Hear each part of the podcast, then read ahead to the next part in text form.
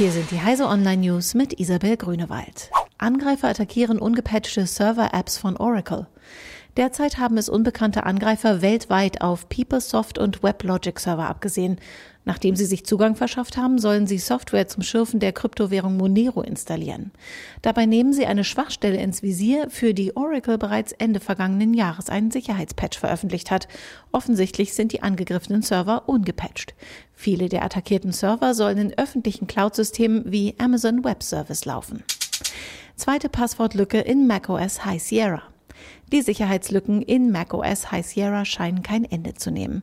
Nach dem für Apple sehr peinlichen Root-Fehler wurde von Nutzern nun ein zwar weniger schlimmes, aber ähnliches Problem festgestellt. Die Einstellungen des Mac App Store lassen sich mit jeder beliebigen Zeichenkette öffnen. Ein Nutzer hat den Fehler im offenen Bug-Tracking-System für Apple Software OpenRadar bereits vor zwei Tagen öffentlich gemacht. Apple hat darauf bislang nicht reagiert. Prototypen smarter Autoreifen auf der CES. Continental zeigt auf der CES zwei Prototypen smarter Reifen. Mit dem System ContiSense erkennen verschiedene Sensoren Verschleiß und Beschädigung der Reifen.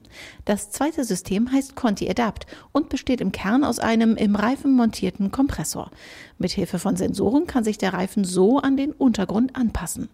Beide Modelle will Conti voraussichtlich in den kommenden fünf Jahren auf den Markt bringen. Vor 20 Jahren begann die Bluetooth-Ära. Zwar startete die Initiative zur Entwicklung einer neuen Funktechnik erst im Februar 1998, aber die daraus entstandene Bluetooth Special Interest Group feiert das 20-jährige Bestehen bereits jetzt auf der Computermesse CES in Las Vegas.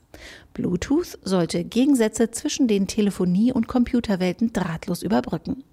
Inzwischen ist Bluetooth aus unserem Alltag nicht mehr wegzudenken und steckt in Lautsprechern, Kopfhörern, Wearables, Autos und IoT-Geräten. Diese und alle weiteren aktuellen Nachrichten finden Sie auf heise.de.